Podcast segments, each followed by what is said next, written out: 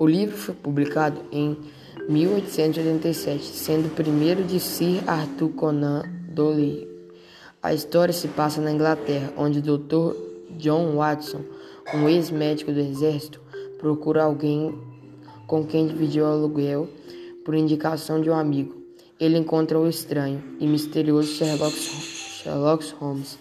Logo de cara, Dr. Watson percebeu que Holmes não é uma pessoa comum, mas isso não é um empecilho para John. Então os dois decidem morar juntos.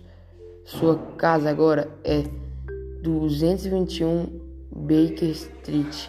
Não demora e os dois já são amigos. John acaba descobrindo que na verdade Sherlock Holmes é um detetive de primeira mão que faz seu trabalho baseado na, na dedução dos fatos.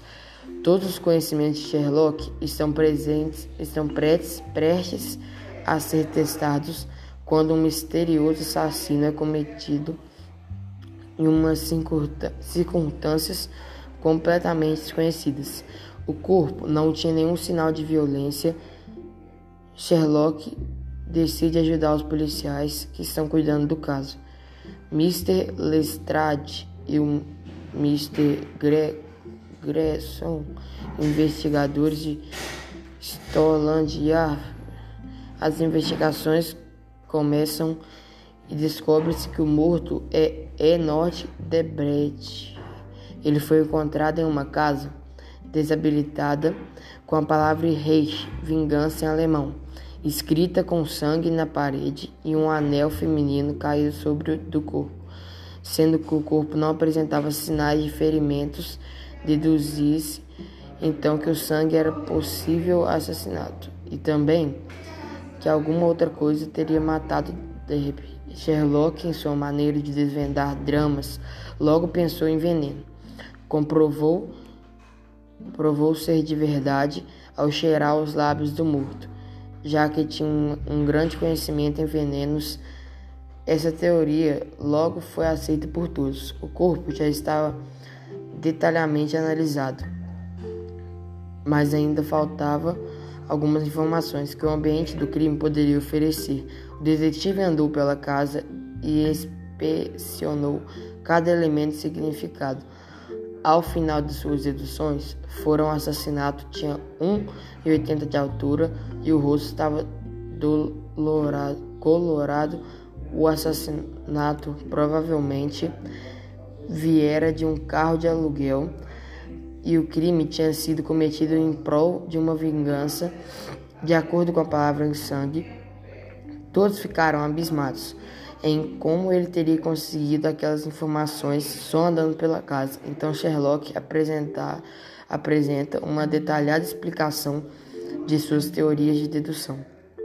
As primeiras informações haviam sido coletadas, agora eles seguem através de Hansi, o policial que encontrou o corpo. Para conseguir mais informações através dele, descobrem que um homem veio até a cena do crime logo após Hansi achar o corpo, mas o homem parecia muito bêbado para prestar atenção. Holmes pede uma descrição e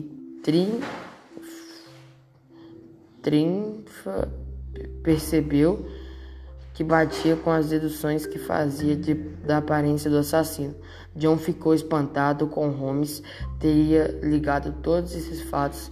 Então foi que Sherlock explicou: o assassino voltará atrás do anel. O detetive decide colocar um anúncio no jornal dizendo que foi, de, foi proprietário deve buscar na banque do Street 221B. Não demora e uma senhora aparece em busca do anel, contando uma história que sua filha é dona e que perdeu uma noite dessa. Não estava convencido, Sherlock decide seguir a senhora e verificá-la se ela não é o cúmplice de assassino. Mas no meio da perseguição, ela simplesmente desaparece do carro de aluguel onde estava viajando. Intrigado com isso, Sherlock volta para casa desapontado.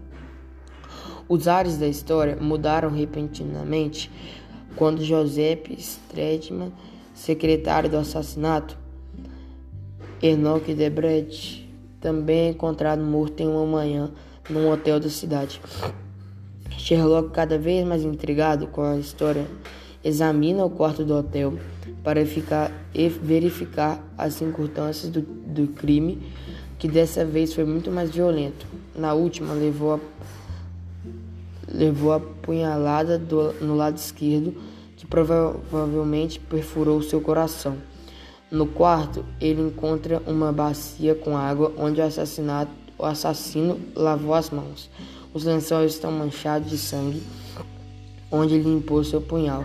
Na janela aberta, ele encontra uma escada que foi por onde o homem entrou e ainda encontra na própria janela uma caixinha pequena contendo dois comprimidos, além da palavra hash escrita com sangue na parede. Com suspeitas que foi aquele tipo de comprimento que mataram Debre, Sherlock decide testar em um cachorro velho se são venenosos. Um deles se, se prova eficaz e outro mata instantaneamente. Lestrade informa que o assassinato foi visto saindo de um quarto de hotel. Mas como o Liteiro não sabia que, que o homem tinha cometido um crime, nem prestou muita atenção nele. Sherlock já tinha resolvido em sua mente, mas decidiu manter para ele armado em um grande desfecho final para a investigação.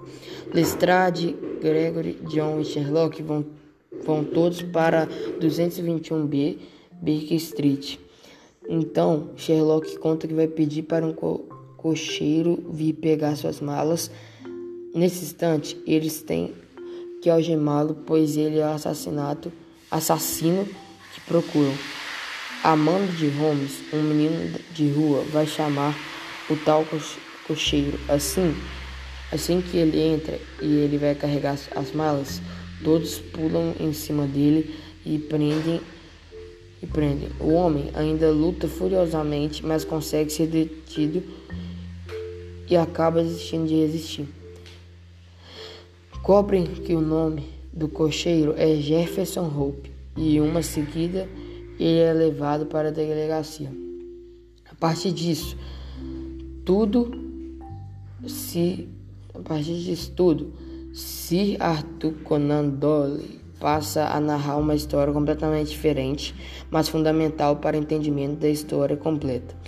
De maneira sucinta, o que acontece é o seguinte: o homem chamado John Ferrer e sua filha adotiva Lucy Ferrer são salvos de morrer no deserto por um grupo religioso radical. Eles aceitam então fazer parte da religião deles agora.